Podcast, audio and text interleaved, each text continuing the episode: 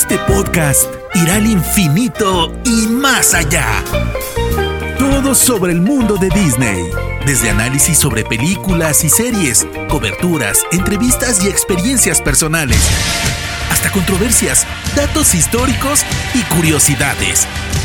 Esto es Experimento 626. Ohana significa familia.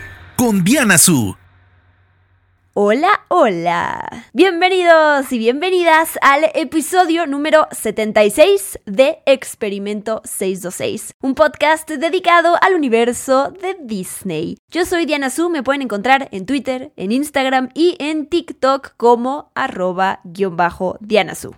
En esta ocasión les traigo un recorrido por las películas de Pixar. Les voy a revelar cuáles son las 10 películas más taquilleras de este estudio a nivel mundial. Así que pónganse cómodos y acompáñenme. Por supuesto que voy a ir del 10 al 1 para generar expectativa y para ver si le atinan a la que suponían que era la, la película más taquillera de Pixar a la fecha.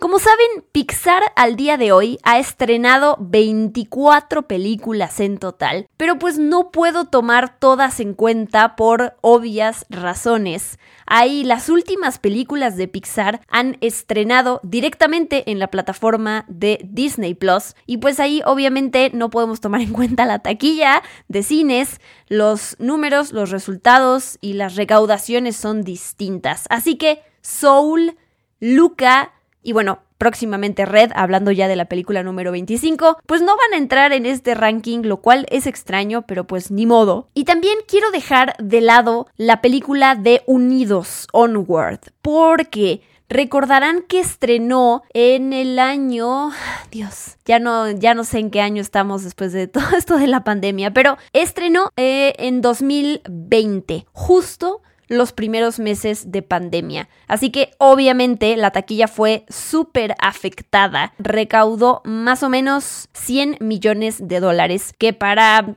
pues que sea una película de Pixar y para las expectativas, la verdad es que mucha gente podría decir que es un fracaso, pero bueno, hay que tomar en cuenta que un ratito después se cerraron los cines, de hecho la película se lanzó en Disney Plus antes de lo planeado porque pues no, no tenía cómo exhibirse en cines y entonces bueno, es un caso peculiar, raro y por eso pues no podemos tomar en cuenta a esta película dentro del ranking, aunque aunque si la comparamos con las recaudaciones más bajas de películas de Pixar, la verdad es que eh, digo, sí está en último lugar. Pero tampoco está tan lejana, no es que haya recaudado 10 millones de dólares, así que puede decir que esta película que fue una luchadora y que hizo lo que pudo en su tiempo en taquilla. Pero bueno, ahora sí, vamos con el conteo, la cuenta regresiva de las 10 películas más taquilleras de Pixar. Para quienes se lo pregunten, dejando de lado a Onward, la película menos taquillera es, a la fecha, The Good Dinosaur, esta película de 2015 que recaudó en la taquilla global 332 millones de dólares.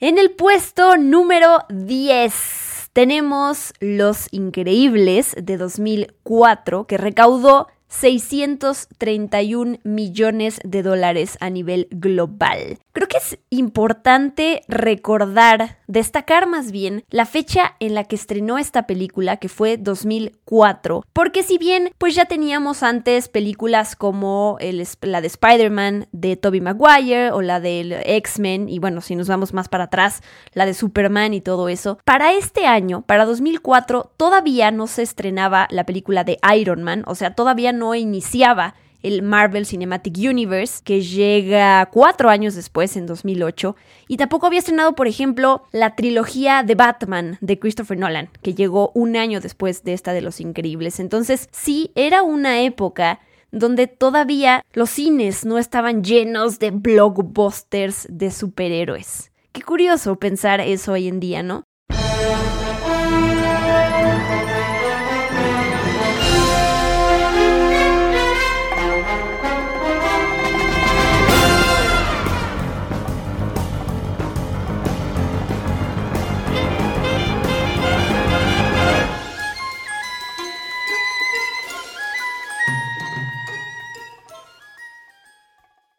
En el número 9 está una película de 2009, que es Up, y que terminó recaudando 735 millones de dólares en la taquilla global.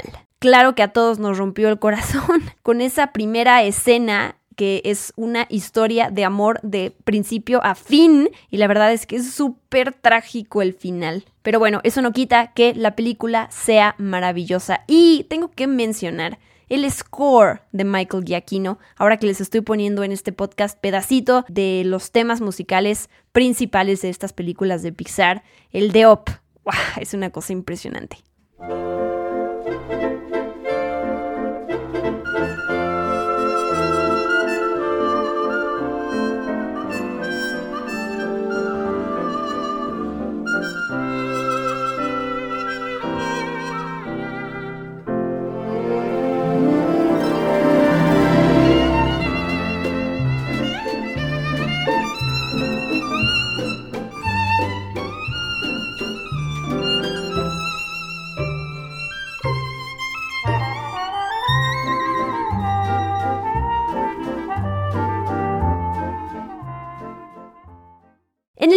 8, una película que estrenó en 2013 y me refiero a Monsters University que recaudó 743 millones de dólares. Esta película en donde seguimos a Mike y a Sully en sus días universitarios, eh, los, los, primeros desacuerdos que empiezan a tener y cómo compiten para convertirse en los mejores asustadores. Lo curioso es que la película original, Monsters Inc., no forma parte de las 10 películas más taquilleras de Pixar a la fecha, pero sí la secuela.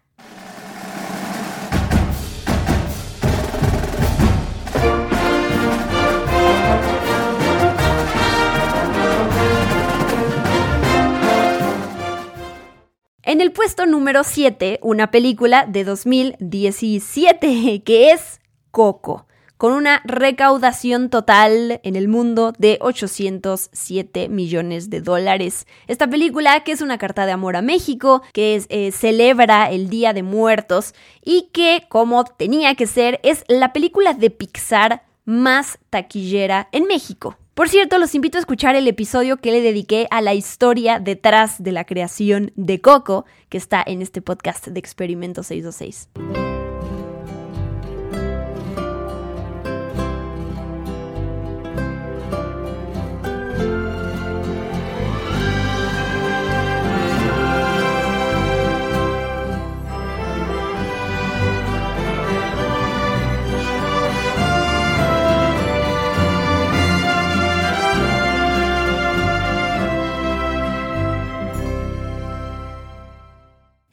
Número 6, Inside Out, intensamente de 2015, que recaudó 858 millones de dólares a nivel global. Básicamente la trama la podemos resumir como ¿qué pasaría si las emociones tuvieran emociones?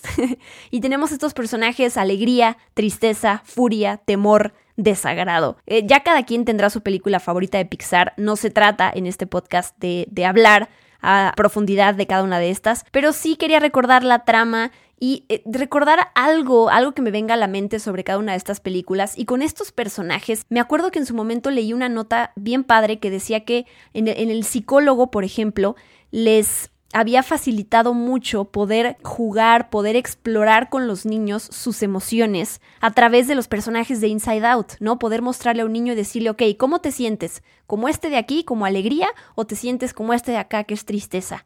¿O sientes desagrado? ¿Sientes furia? ¿Sientes miedo? ¿Cómo te relacionas? Y es algo de entre las muchas cosas increíbles que aporta la película intensamente que me acuerdo que me tengo, lo tengo en el recuerdo.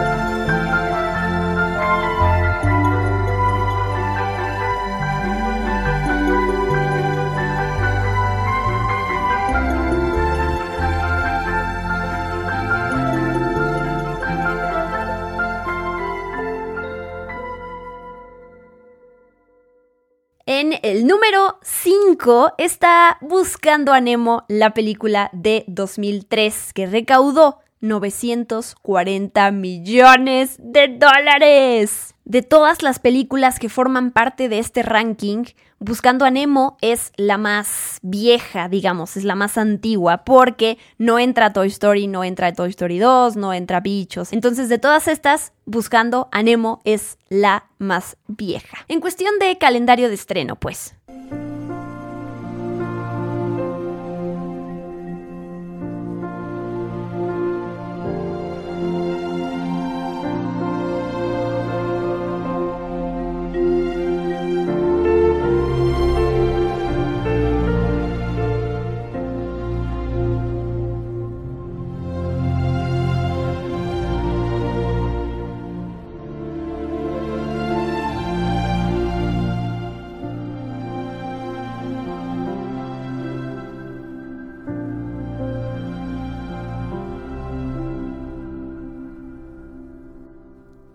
4 está conectado con el número anterior porque es Buscando a Dory, la película de 2016 que recaudó 1028 millones de dólares. O sea, esta ya es la primera película de las que vienen que logró rebasar la barrera de los mil millones de dólares a nivel mundial, que es muchísimo. Yo tuve la oportunidad de viajar a Monterrey, a un acuario en Estados Unidos en el cual se basaron para crear parte de la película, donde sacaron muchos de los, de los dibujos, de los personajes que vemos. Y recuerdo perfectamente bien cuando entrevisté al director Andrew Stanton, que él explicaba cuáles eran sus motivos para hacer esta secuela, porque si hacemos cuentas, eh, Buscando Nemo estrenó en 2003 y Buscando a Dory estrenó en 2016, o sea, hay un gap, hay un paso del tiempo ahí de 13 años que se tardaron en encontrar la historia que querían darle a Dory y el, cierre que le querían dar, ¿no? Recordamos después de el final de Buscando a Nemo,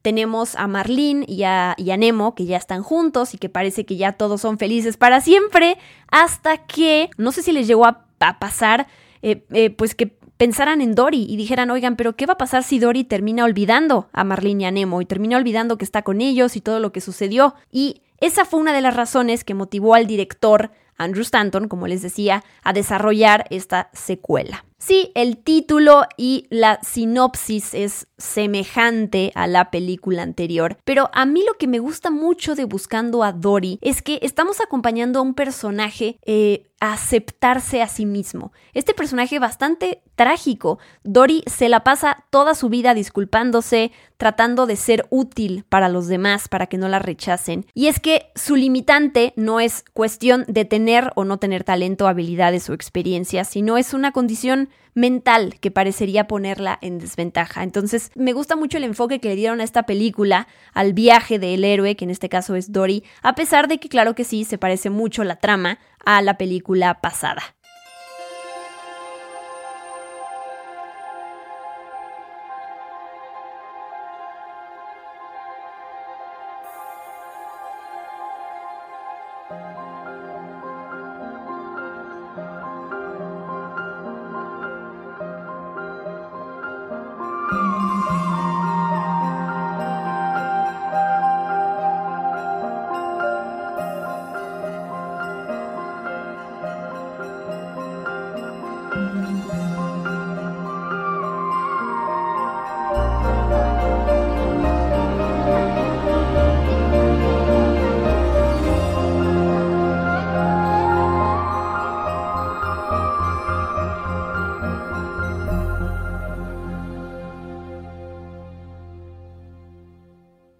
En el puesto número 3, una película muy querida. Es que todas son queridas. Si digo una película muy querida, todas las películas de Pixar son muy queridas. Pero bueno, en el puesto número 3 está una película que estrenó en 2010, que es Toy Story 3 que recaudó más de 166 millones de dólares a nivel global.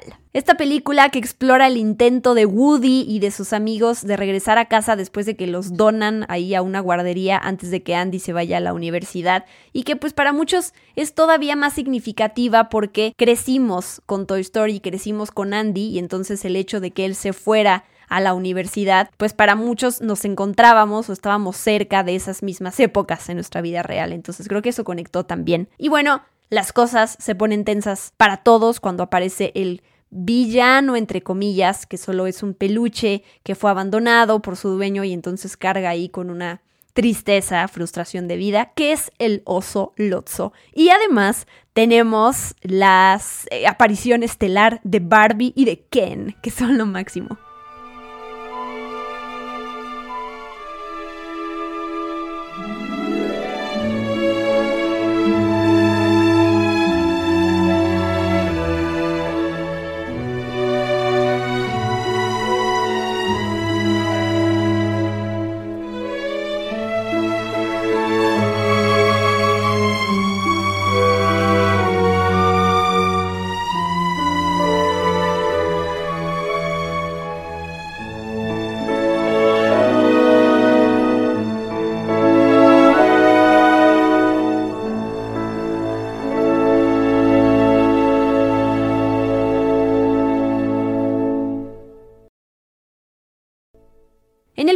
Número 2 tenemos otra película de esta queridísima, adoradísima franquicia que es Toy Story. En el puesto número 2 está Toy Story 4 de 2019, que recaudó a nivel global más de 173 millones de dólares. Sí, sé que hay opiniones divididas con esta película, hay a quienes no les gustó, a otros que sí. Toda esta historia alrededor de Bonnie haciendo su propio juguete usando un tenedor y ojos saltones y otras cosas para hacer manualidades, lo cual nos da como resultado a Forky, que Forky terminó siendo un personaje muy exitoso, si se puede decir también a nivel merchandise. A mí la verdad es que no, no conecto con Forky, pero lo que sí me gusta es esta Woody escapando, reencontrándose con Betty y toda esta parte existencialista, si se puede llamar, la reflexión que Woody hace alrededor de eh, para qué está hecho, ¿no? Después de que termina de ser el mejor amigo de Andy, ahora qué sigue, qué sigue para él. Y eso, toda esa reflexión a mí se me hizo súper interesante,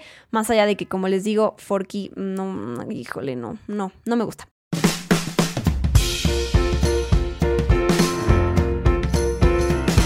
I can't let you. I can't let you. I can't let you throw yourself away. I can't let you. Yourself.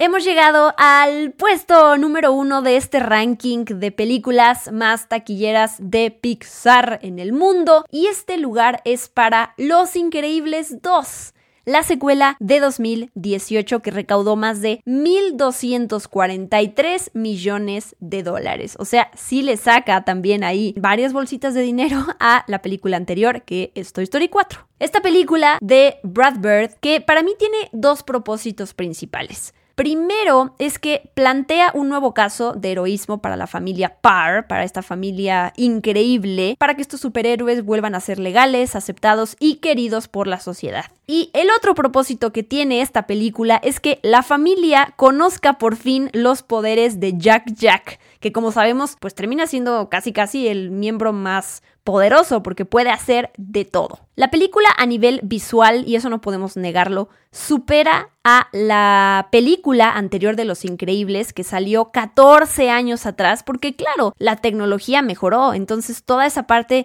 en la calidad, en el realismo de la animación, la verdad es que se aprecia increíble en esta película, seguro habrán visto películas, digo, imágenes que comparan la animación de la de Los Increíbles, la primera con esta, y sí, totalmente es algo em, que se superó muchísimo. Por el lado de la nostalgia, también retomar situaciones y personajes que eh, ya nos enamoraron, como por ejemplo Etna Moda, la dinámica familiar y cotidiana de los superhéroes. Este, eh, las secuencias de acción son súper emocionantes. Pero eh, a nivel guion, pues sí hay que decirlo, es creo que no es muy creativa. En pocas palabras, es una película que se trata, así como la primera se trató de rescatar a Mr. Incredible, la segunda se trata de rescatar a Elastigirl. Y claro, quizás esto pasa del desapercibido porque terminamos embobados y enamorados con las escenas de Jack Jack. Esa escena en donde lucha con el mapache, cuando Edna Moda lo cuida y cuando, claro, la familia se va enterando de que Jack Jack tiene poderes, es como este factor infalible, este factor seguro y garantizado para apelar a la audiencia. Y pues sí, la película, de nuevo, se trata de rescatar a Elastigirl, si lo podemos resumir de esa manera, pero quien se roba la película es Jack Jack.